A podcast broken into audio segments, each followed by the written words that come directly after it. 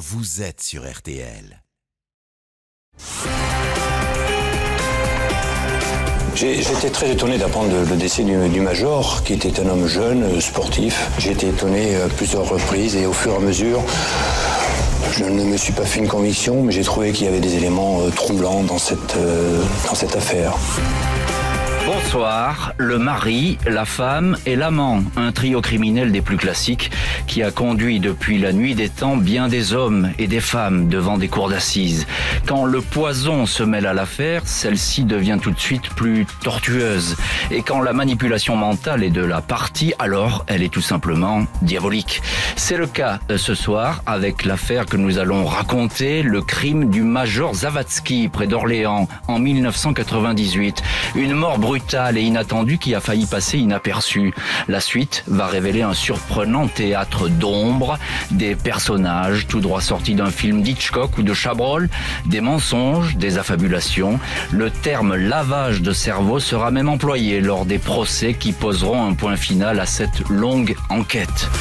20 ans après l'affaire Zavati que nous explorons ce soir à la demande d'une auditrice de La Rochelle, cette affaire demeure un cas d'école, le scénario idéal de ce qui aurait dû être un crime parfait. Nous verrons avec nos invités pourquoi finalement les masques sont tombés et quel vrai visage ont alors découvert les enquêteurs, les magistrats, les avocats et les jurés. L'affaire Zavatsky, comment éliminer un homme en pleine santé et venir pleurer sur sa tombe? L'enquête ce soir de l'heure du crime, on se retrouve dans un instant sur RTL. 20h, 21h. L'heure du crime sur RTL. RTL. 20h, 21h. Jean-Alphonse Richard sur RTL. L'heure du crime.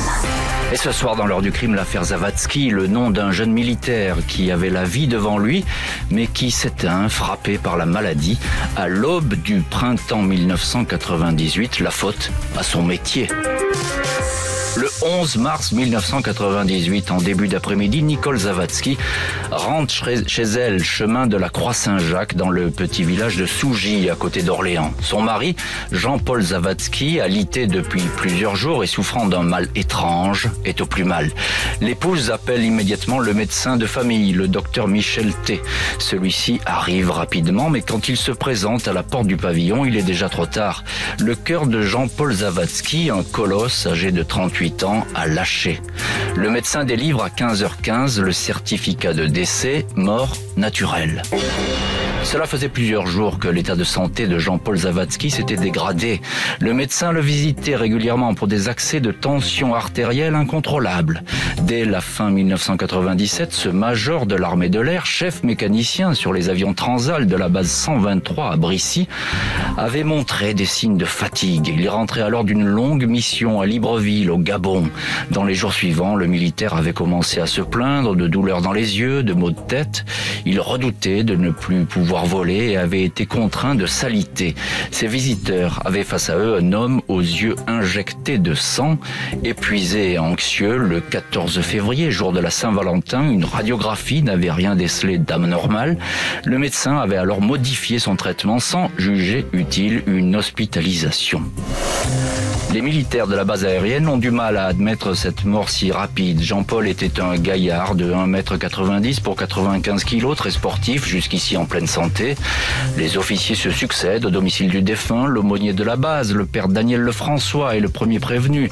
Il donne les derniers sacrements à Jean-Paul Zavatsky. Le colonel Roussel rend lui aussi visite à Nicole, une veuve effondrée, en larmes, qui ne peut contenir son émotion. Le couple avait une fille de 10 ans. Cinq jours après le décès, L'armée rend les honneurs à l'un des siens, une cérémonie militaire sur le tarmac de la base 123, la fanfare, le cercueil drapé de tricolore placé à bord d'un avion Transal. Jean-Paul Zavatsky reposera dans le caveau familial de Châteauneuf-sur-Cher au sud de Bourges. Les questions sur la mort du chef mécanicien vont rester sans réponse. Aux officiers de la base, le médecin de famille ne peut que s'abriter derrière le secret professionnel. Il évoque toutefois des problèmes de tension. Il a trop tiré sur la carcasse, indique le praticien, allusion aux séances de musculation forcenée auxquelles s'adonnait le soldat, des biceps pour plaire aux minettes, comme lui avait dit une fois l'épouse du défunt. Bonsoir Gérald Massé. Bonsoir. Vous êtes euh, journaliste à l'écho républicain au moment des faits et vous avez traité euh, toute cette, toute cette affaire. Euh, merci beaucoup d'avoir accepté ce soir l'invitation de l'heure du crime.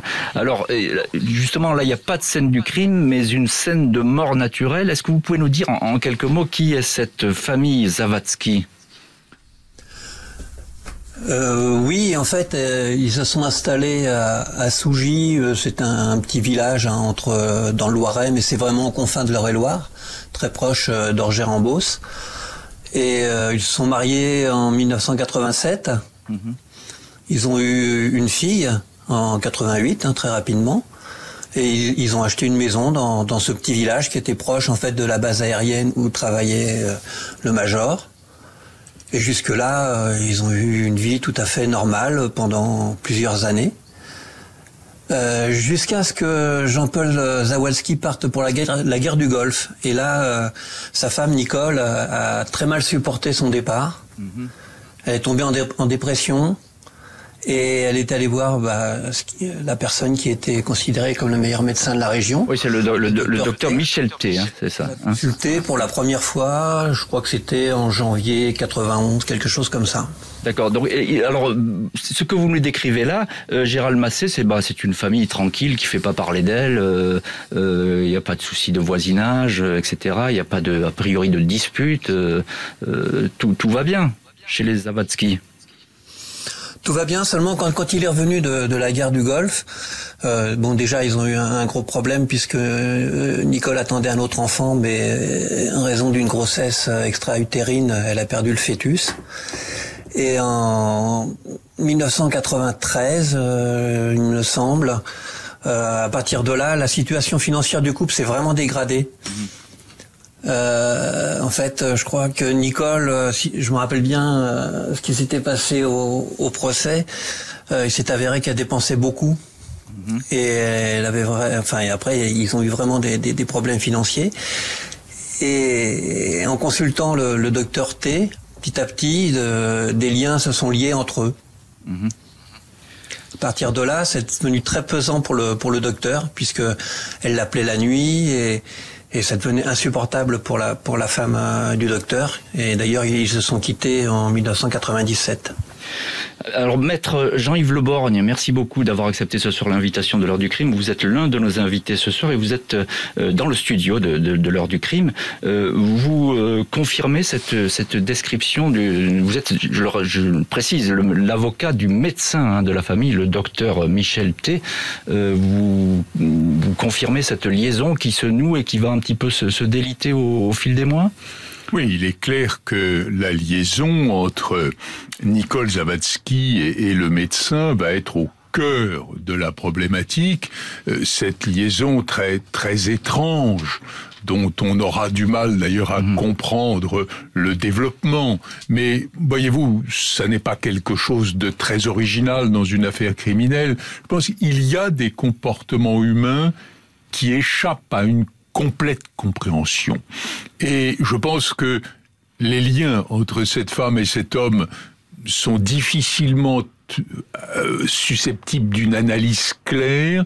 Le crime le sera aussi. Hmm. Pour l'instant, donc, il déclare la mort naturelle. Euh, il aura beaucoup de, regrets d'avoir d'avoir écrit ça et d'avoir dit ça par la suite. Alors, il faut savoir que lorsque l'affaire judiciaire se noue, elle se noue euh, grâce au, patron de la, euh, de la station euh, à laquelle appartient le, le major, hmm. euh, le colonel, puisqu'à la base, la base, oui, la base, la base. Le colonel, euh, qui il était colonel à l'époque, qui commande, va saisir la justice en disant c'est étrange, c'est bizarre, il y a quelque chose qui ne colle pas. Et ça, on va on va effectivement y venir dans dans cet, dans cet épisode. En tout cas, il y a une liaison qui est assez euh, importante, suivie, et qui va s'amplifier tout ça dans, j'ai envie de dire presque de, dans le dos de la de la victime de, de Jean-Paul Zavatsky. Lui, il est toujours à droite à gauche, euh, sur des terrains de guerre, etc. Et effectivement, euh, il y a un manque affectif euh, à ce moment-là. Hein, je, suppose, enfin peut-être, peut-être d'ailleurs notre notre autre invité, hein, maître Henri de Beauregard. vous êtes l'avocat de, Nicole Zavatsky, la femme de Jean-Paul Zavatsky. Vous, confirmez cette, cette liaison aussi, évidemment. Bien sûr, mais ce qui me paraît important à considérer, c'est qu'en effet, cette liaison, elle démarre alors qu'elle vient chercher un médecin.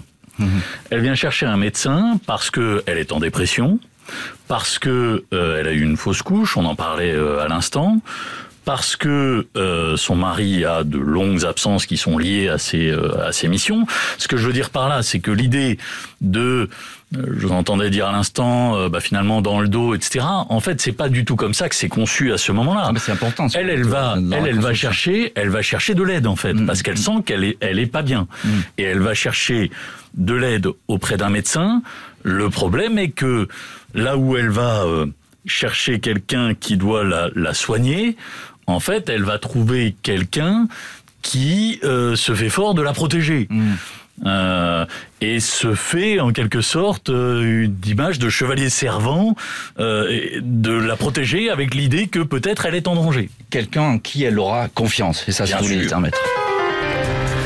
Nicole Zavatsky va bientôt se faire remarquer pour toute autre chose que son chagrin. La mort de son mari va alors intriguer de plus en plus de monde jusqu'aux gendarmes.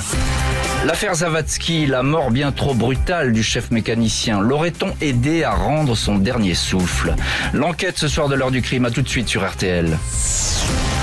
Jean-Alphonse Richard sur RTL. L'heure du crime. –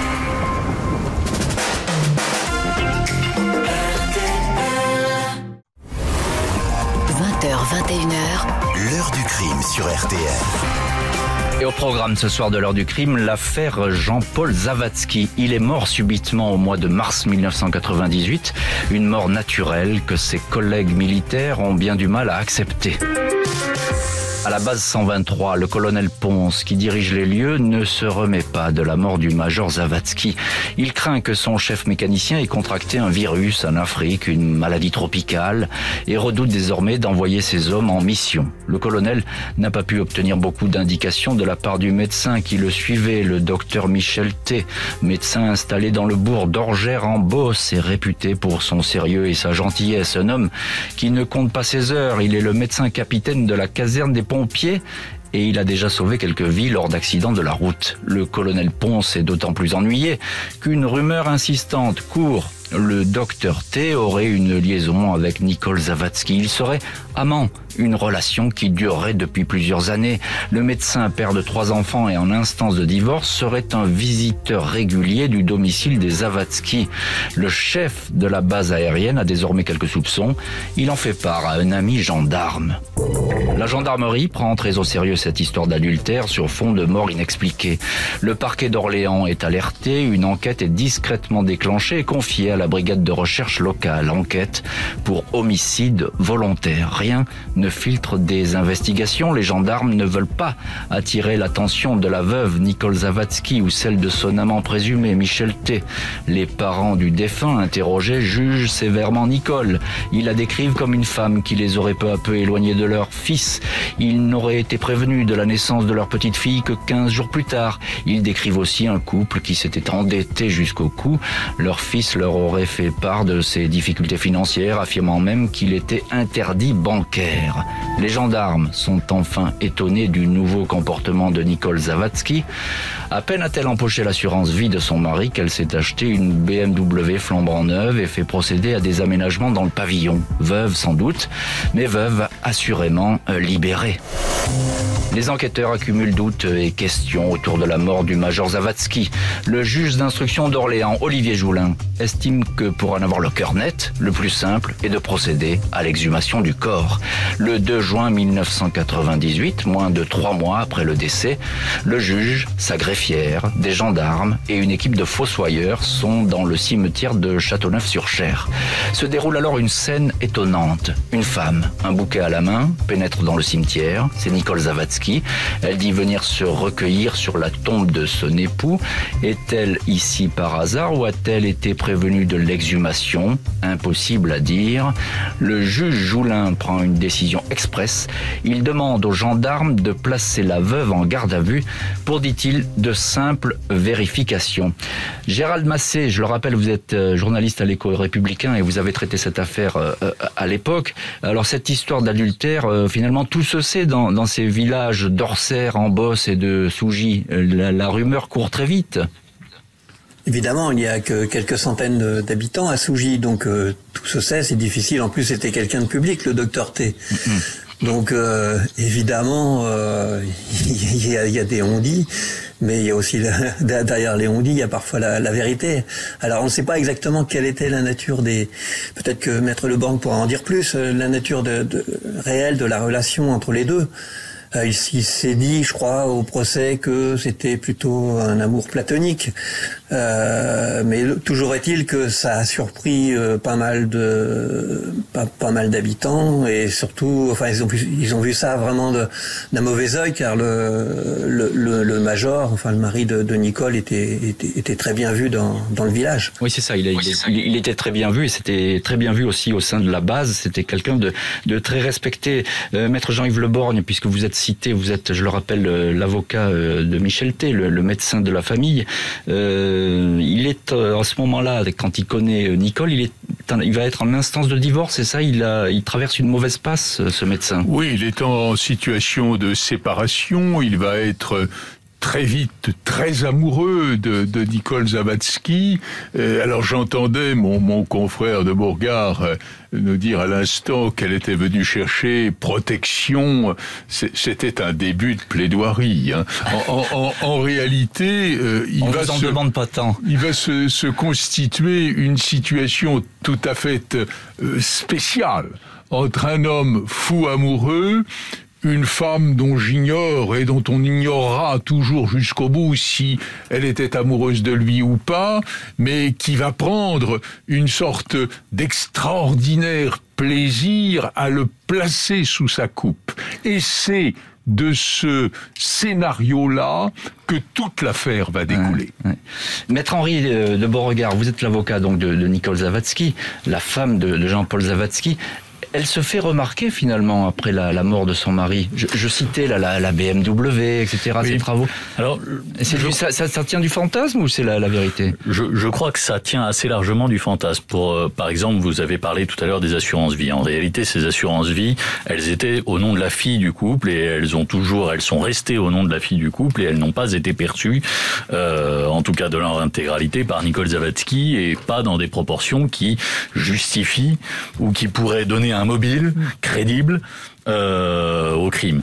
Je, je, crois, enfin on y reviendra probablement ensuite, que la question du mobile du crime a été euh, un peu au cœur des investigations et qu'il n'y a jamais de mobile satisfaisant qui ait été trouvé.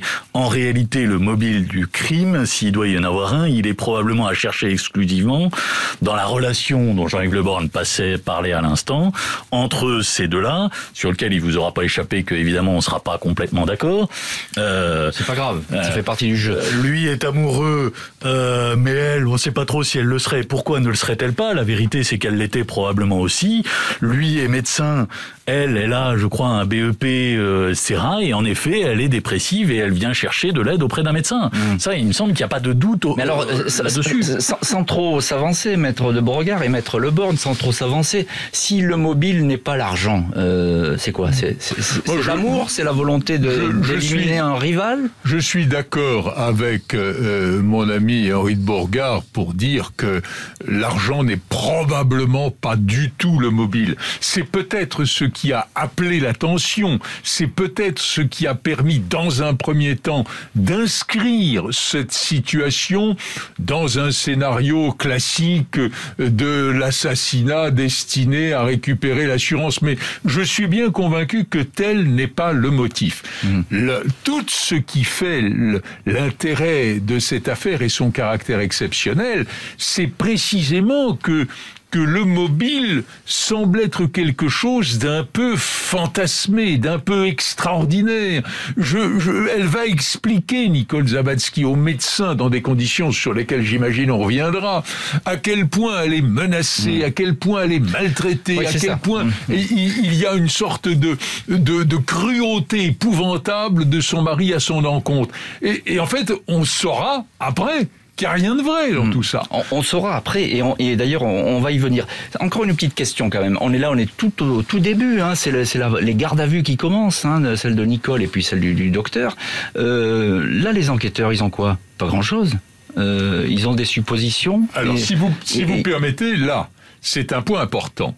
Parce que lorsque on procède à l'exhumation du corps, on ne sait encore rien. Il faut que des investigations scientifiques soient faites. Or, en garde à vue, le docteur T va expliquer les choses. Ouais. Ce qui est déjà une- un point important sur On, sa on est d'accord. Le Borgny. On va le raconter dans le chapitre qui vient. Mais pour l'instant, euh, les enquêteurs, bah, et- ils attendent, quoi. Hein, ils ont un faisceau peut-être de présomption, euh, quelques, quelques rumeurs qui courent, mais c'est à peu près tout. Bon, même pas, on est dans la vérification. Garde à vue capitale qui va mettre au jour un tissu de mensonges et quelques secrets plus ou moins bien gardés. La veuve du militaire ne va pas être seule à être interrogée. Le docteur T va être lui aussi mis sur le grill. L'affaire Zavatsky, le militaire a-t-il été tué par des amants qui auraient conclu un pacte diabolique? C'est l'enquête ce soir de l'heure du crime. Rendez-vous dans un instant sur RTL. 20h, 21h, l'heure du crime sur RTL. Jean-Alphonse Richard. 20h, 21h, l'heure du crime sur RTL. Jean-Alphonse Richard. Heure du crime consacrée ce soir à l'affaire Zavatsky, un major de l'armée de l'air mort dans des circonstances mystérieuses. Sa veuve Nicole est en garde à vue, tout comme le médecin de famille. Les gendarmes de la section de recherche d'Orléans interrogent dans une pièce Nicole Zavatsky et dans une autre le docteur T. Nicole est questionnée sur le décès de son époux. Elle explique que celui-ci est mort d'asphyxie, que le médecin lui a parlé d'un problème de tension, mais elle n'en sait pas beaucoup plus. Elle explique que le matin de la mort, son mari semblait aller beaucoup mieux. La forme était revenue et elle lui avait servi un bon petit déjeuner. Ce que la veuve ne sait pas, c'est que le corps de Jean-Paul a bel et bien été exhumé et surtout autopsié à l'Institut médico-légal de Paris par la docteure Dominique Lecomte. Or, il est avéré que la victime ne s'est pas alimentée dans les heures précédant le décès. Le major était tout simplement plongé à ce moment-là dans le coma. Nicole est interrogée également sur une éventuelle relation sentimentale avec le docteur T. Elle dément, évoque un ami proche. Le docteur Michel T est beaucoup plus direct sur ses relations avec Nicole Zavatsky. Il admet sans difficulté qu'elle est sa maîtresse depuis quelques années.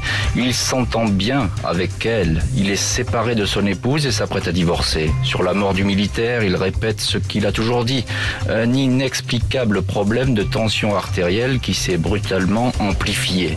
Mais quand le médecin apprend qu'il y a eu autopsie, il change d'attitude. Il sait ce qu'on va retrouver dans le corps de la victime. Il ne fait plus aucun obstacle à dire la vérité. Il indique qu'il est responsable de la mort du major. Il lui a administré avec l'aide de Nicole un cocktail de sédatifs et bêta-bloquants qui ont entraîné la dégradation de son état de santé et provoqué l'issue fatale. Mais pourquoi a-t-il fait ça?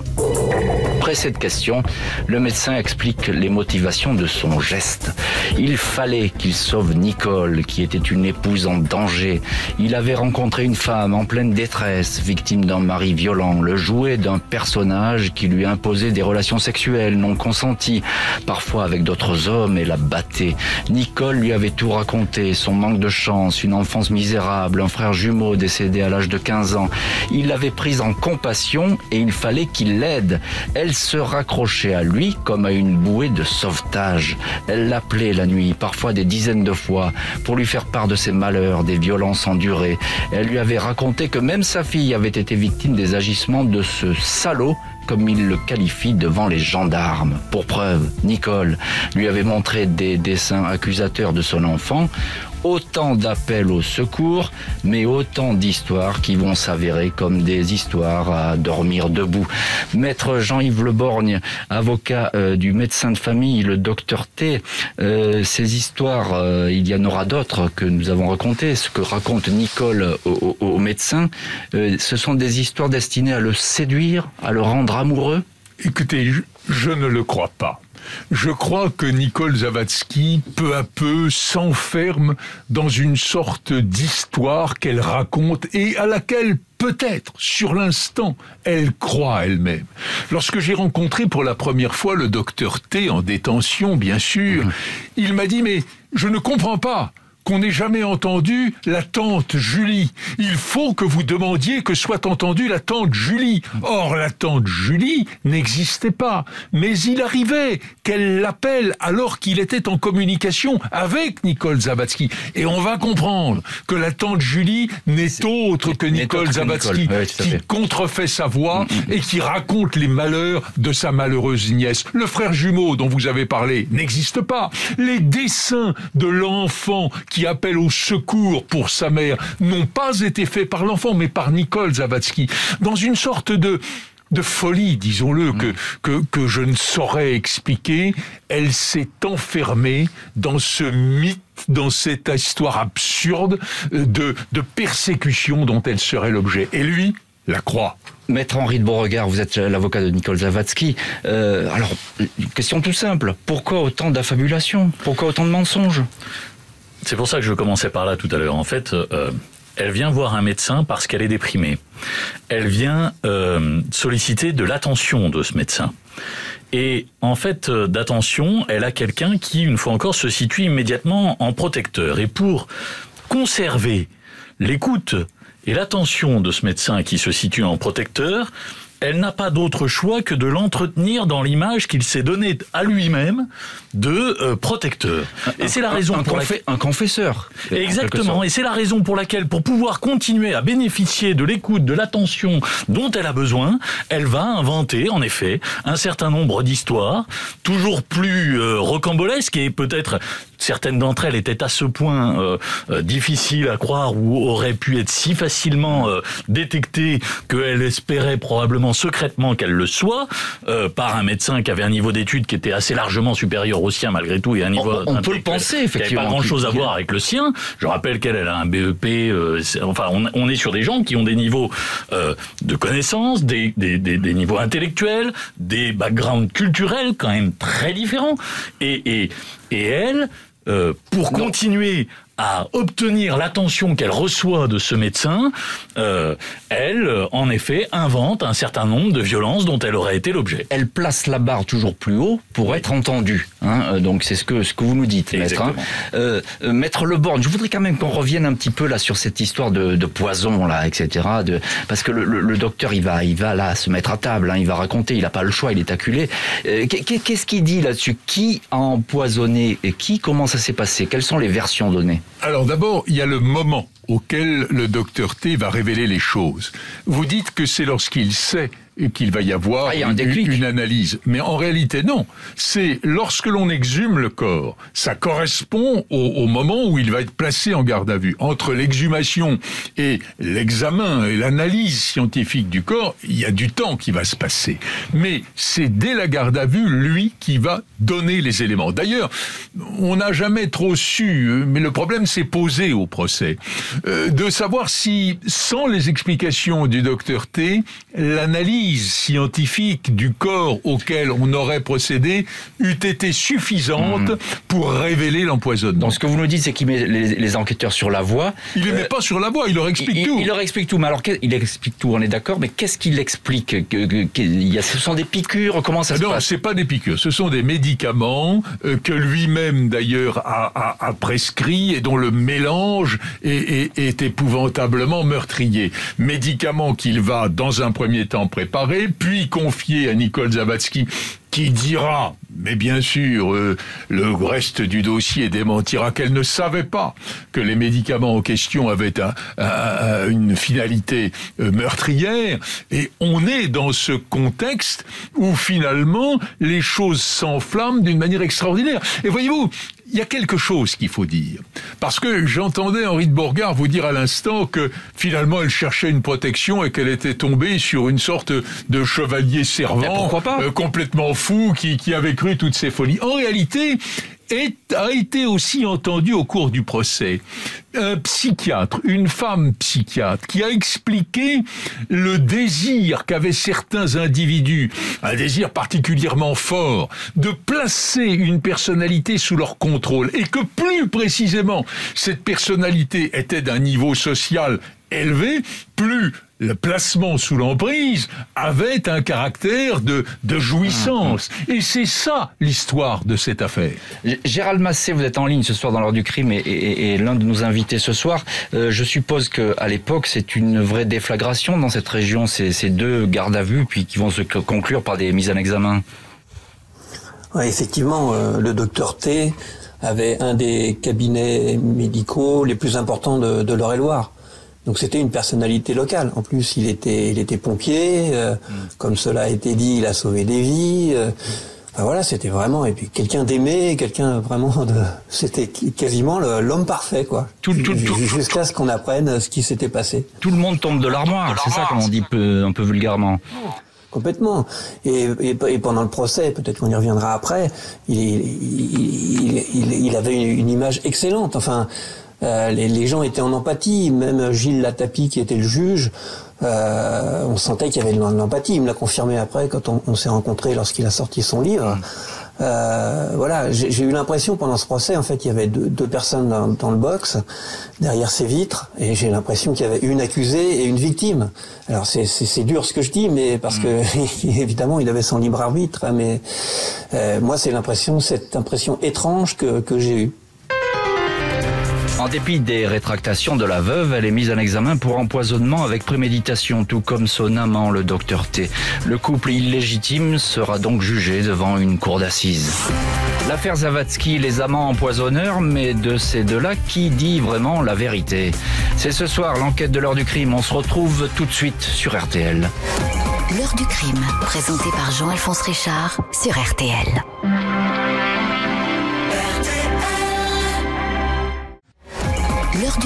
Présenté par Jean-Alphonse Richard sur RTL. L'heure du crime consacrée ce soir à l'affaire Zavatsky. Son épouse Nicole et son amant, le docteur T, sont accusés de lui avoir donné la mort en l'empoisonnant. Leur procès s'ouvre en 2001, trois ans après le trouble décès du major de l'armée de l'air. Ce 19 juin 2001, la salle de la cour d'assises du Loiret à Orléans est comble pour assister au procès de ceux qu'on surnomme les amants diaboliques d'Orgère. Même si le couple n'a d'amants que de nom, ils seraient plutôt devenus des ennemis. Nicole Zavatsky, la veuve, est une petite brune qui se décrit comme une femme qui n'a jamais voulu la mort de son cher mari. Il était le seul homme que j'aimais, répète-t-elle. Elle explique qu'elle ignorait tout de l'empoisonnement aux médicaments concoctés par son amant docteur. Celui-ci ajoute-t-elle, lui aurait imposé des relations intimes. Nicole dit avoir été sous influence. Elle raconte en outre une enfance sans amour, peu d'études, un premier travail de serveuse à 18 ans. Elle sera licenciée pour avoir volé dans la caisse de l'établissement, licenciée encore pour les mêmes raisons de son poste de guichetière du crédit agricole. Dans le box, Michel T répond qu'il a été manipulé. Une passion amoureuse qui, dit-il, lui aurait fait perdre toute lucidité. Il aurait avalé tout cru, les fables de Nicole, le fait qu'elle était une femme battue au bord du suicide. Il avait cru encore à l'existence de cette mystérieuse tante Julie, une tante de Nicole qu'il appelait presque tous les soirs, l'encourageant à aider au plus vite sa protégée. Question de vie ou de mort, un stratagème. Tante Nicole n'existait pas, mais cette voix implorante et âgée au bout du fil, c'était bien celle transformée de Nicole. Elle aurait ainsi cherché à le faire craquer, à lui venir au secours coûte que coûte. Le médecin qui ne trouvait plus le sommeil buvait les paroles de tante Julie. Il avait demandé à la rencontrer, Nicole avait refusé, puis lui avait dit qu'elle habitait la commune de Saint-Doulchard. Il avait eu rendez-vous avec elle, mais elle n'était pas venue. Nicole lui avait dit alors que tante Julie venait de perdre son mari, un certain Julien Dubourg, pure invention là aussi. Trois jours d'audience, Nicole Zavatsky nie les faits. Elle est présentée par l'avocat général comme une menteuse constitutionnelle, une totale mythomane. Le docteur T, lui, se dit responsable, plaide coupable. Selon les experts psychiatres, il serait un simple intervenant. Gérald Massé, je crois que vous étiez euh, à, ce procès, euh, à grand spectacle à l'époque. Euh, dans quelle ambiance s'est ouverte cette audience? Vous l'avez un petit peu dit précédemment, mais répétez-nous un petit peu dans quelle ambiance s'ouvre ce procès. Ben déjà, la salle était comble. Euh, l'ambiance était tendue. Il y avait beaucoup de curiosité, en fait, je pense, de, de, la part du public. Les, les, les gens voulaient voir les, les, deux accusés, et surtout, euh, surtout Nicole, je pense, parce que euh, tout était parti d'elle, en fait. Hein. Même si, en l'occurrence, là, il fallait deux pour, pour que le, le, crime ait lieu. Je crois qu'il y avait une grande curiosité. Je crois que c'est ce qui se dégageait le, le plus possible. Mais le l'ambiance était calme par rapport à certains procès où il y avait des, des réactions publiques. Enfin, c'est le souvenir que j'en ai en tout cas. Ça fait déjà un bout de temps, mais bien sûr, c'était assez calme. Les, deux accusés euh, se regardent, se parlent, euh... l'un derrière l'autre. Ils sont l'un derrière l'autre et, ils ne s'envoient pas de regard. Il n'y a pas de, de communication, entre, eux. Non, dans mon souvenir, non. Euh, lui euh, était derrière elle, je crois. Je vais me tourner vers les avocats qui sont ce soir dans, le studio de l'heure du crime. Maître Jean-Yves Leborgne, avocat euh, du médecin de famille, et Maître Henri de Beauregard, avocat euh, de Nicole Zavatsky. Et je vous pose exactement la même question à, tous les deux. C'est un procès parole contre parole, on a l'impression. Oh, si l'on veut, mais je crois que le doute sur le déroulement des faits n'a pas véritablement existé dans le dossier. Vous évoquiez toutes les inventions, toutes les créations de Nicole Zavatsky, la tante Julie qui fait état des maltraitances dont sa nièce serait victime, alors que ce n'est autre que Nicole Zavatsky qui parle, le frère jumeau qui n'existe pas, les dessins d'enfants hmm. qu'elle présente comme étant ceux de sa fille et qui vont être identifiés comme n'étant pas de sa fille. Ces dessins qui appellent au secours le médecin, alors que celui-ci se soit laissé en porté, embarqué dans une histoire folle. Je l'admets tout à fait, comme il l'admettait d'ailleurs lui-même, mais il y a un étonnant comportement de cette femme qui, certes, euh, à ce moment-là, va dire que elle a perdu l'homme qu'elle aimait et que c'est le médecin qui en est seul responsable, mais dont le l'environnement, dont le déroulement des choses, ce rendez-vous que vous évoquiez à l'instant avec la tante Julie, qui bien évidemment ne peut pas, avoir lieu mm, mm. et qui qui va qui va être expliqué par Nicole Zabatsky, les, les plaintes déposées au tribunal, la procédure de divorce initiée qu'il va essayer de vérifier en s'y rendant encore une fois bah, sans succès. Elle, n'avait jamais déposé de plainte. Mais non, tout ça était évidemment complètement fantasmé. En réalité, je pense, je vous le disais tout à l'heure, je pense que l'idée de placer cet homme sous sa dépendance, pas nécessairement d'ailleurs pour, pour tuer son mari, mais en quelque sorte prendre un homme vertueux, qui est au service de tous.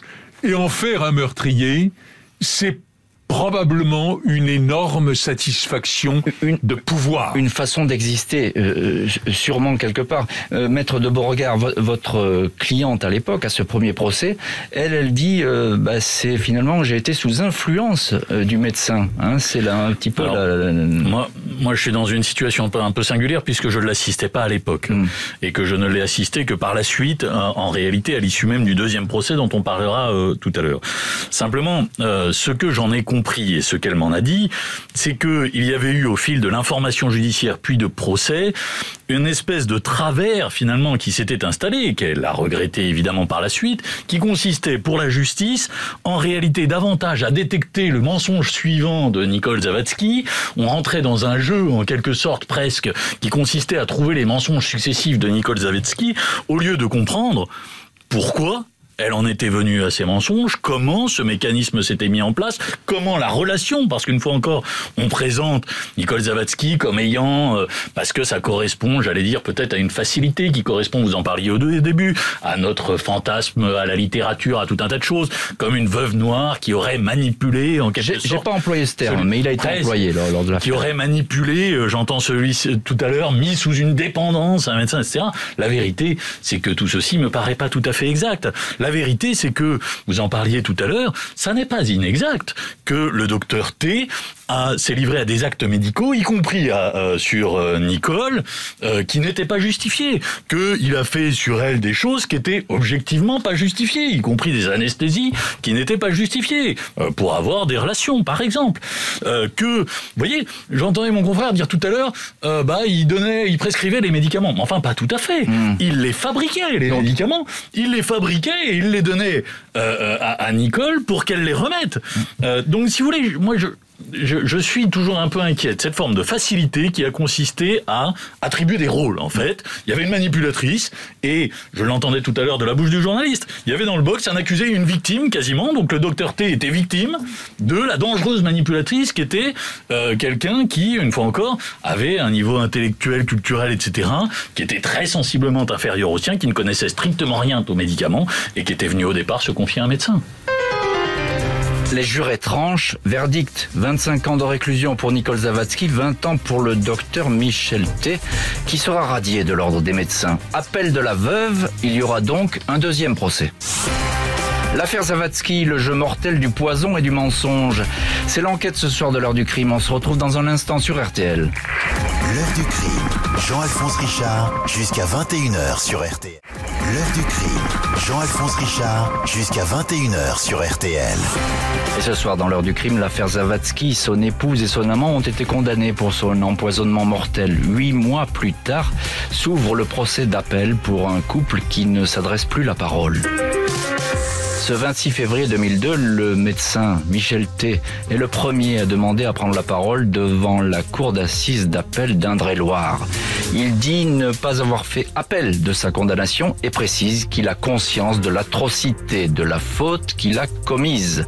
Nicole Zavatsky, elle, adopte la même attitude qu'au premier procès.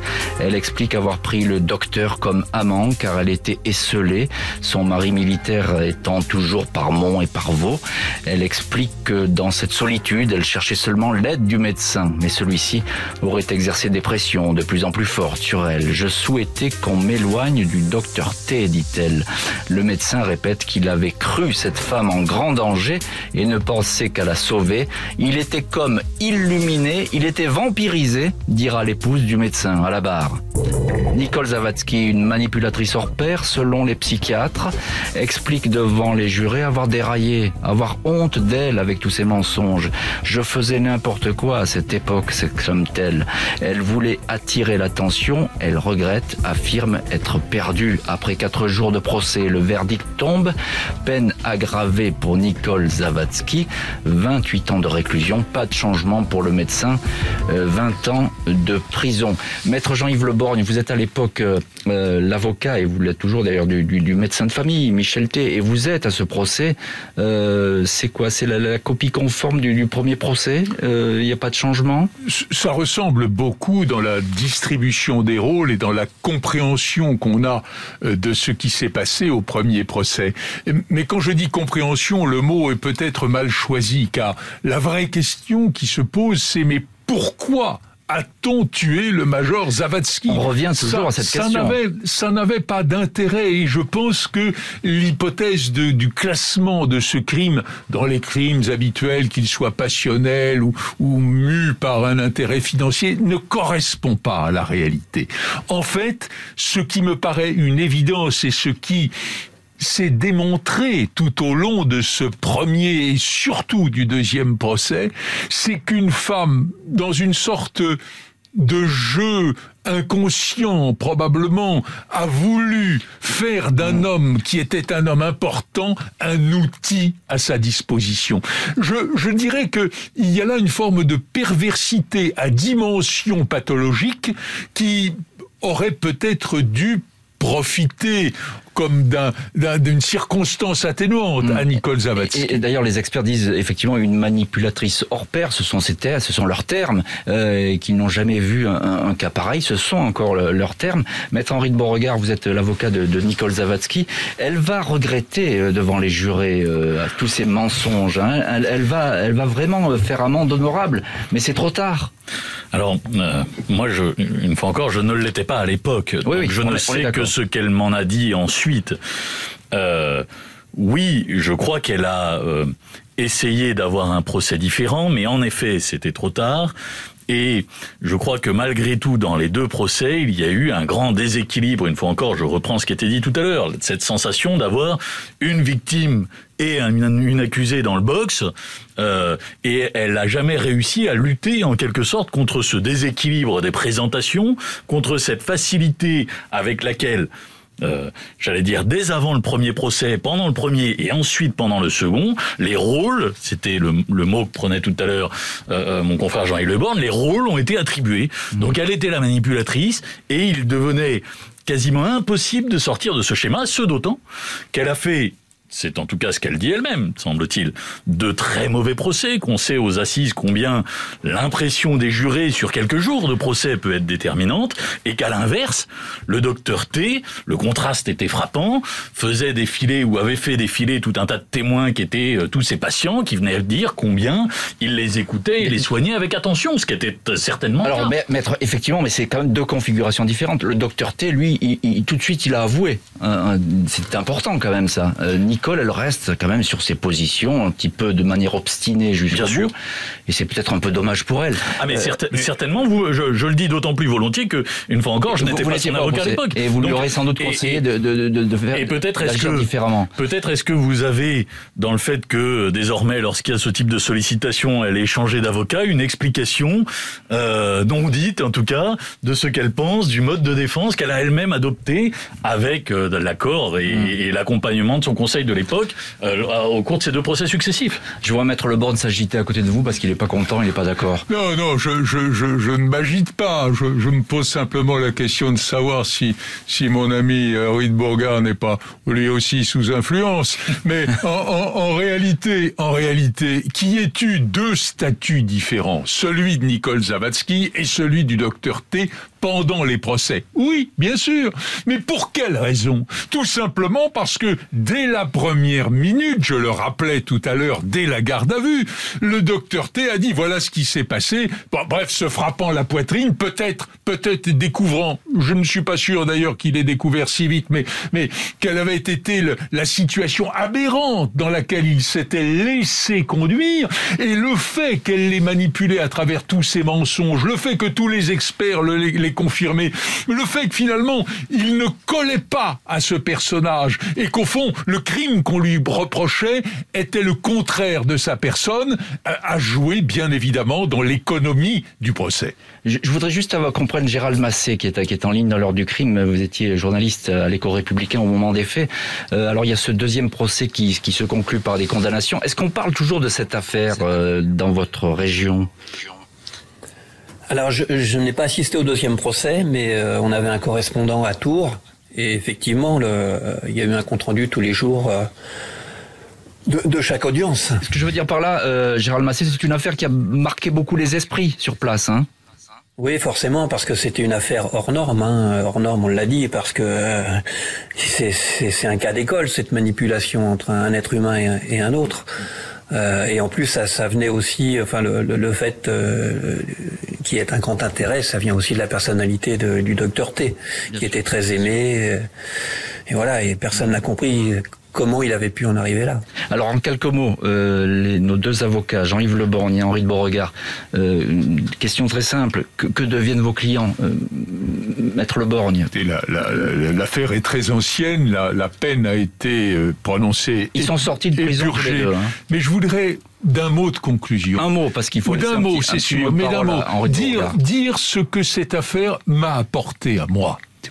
C'était que j'ai, non pas découvert, je le pressentais depuis longtemps, mais qu'il y a une possibilité que le hasard, qu'une puissance inconnue, que quelque chose qui dépasse la volonté humaine puisse s'emparer d'un individu et le conduire sur la voie du crime. En l'espèce, ça a été Nicole Zavatsky. Mais c'est intéressant de savoir que les meurtriers ne sont pas des êtres d'une texture différente. Il y a l'irrationnel aussi qui, qui, qui, rentre en jeu. Euh, Maître Henri de Beauregard, euh, en quelques mots, euh, que, que, devient votre cliente elle est, elle est, sortie, elle aussi. Elle est sortie, elle est sortie. Elle a purgé sa peine. Elle est sortie en effet. Et, et, et voyez, si euh, j'ai pris une part de l'émission peut-être à essayer d'insister sur ce déséquilibre qui existait entre l'un et l'autre, c'est parce que moi, l'ayant connu par la suite, ayant l'ayant accompagné en particulier dans l'exécution de sa peine, eh bien, j'ai constaté qu'en effet, la personne euh, telle qu'elle évoluait n'était pas celle qui avait été présentée. J'allais dire ce déséquilibre. Vous avez parlé tout à l'heure des peines 28 et 20 ans. Eh bien, en réalité, ce déséquilibre, il va se trouver parfaitement corrigé au niveau de l'exécution des peines, puisqu'elle sortira moins de deux ans seulement après, euh, après euh, le docteur T, après avoir euh, fait, je crois, 12 ans de détention, là où elle en avait pris 28. Ça ne sont pas parce que les magistrats étaient particulièrement sympathiques à son endroit, c'est parce qu'on a constaté qu'en réalité, elle n'était pas celle qu'elle avait présentée, et en effet, elle avait fait un mauvais euh, choix de défense, un mauvais procès qu'elle a payé très cher. Merci beaucoup, maître Henri de Beauregard et maître Jean-Yves Leborgne, et puis également Gérald Massé euh, d'avoir été ce soir les invités de l'heure du crime avec l'affaire Zavatsky, poison, mensonge et puis l'aveuglement peut-être de la passion. Merci à Justine Vignot, Marie Bossard d'avoir préparé cette émission, Marc Bisset à la réalisation. Un immense merci à vous toutes et tous d'avoir partagé ce soir. C'était un plaisir, cette heure du crime.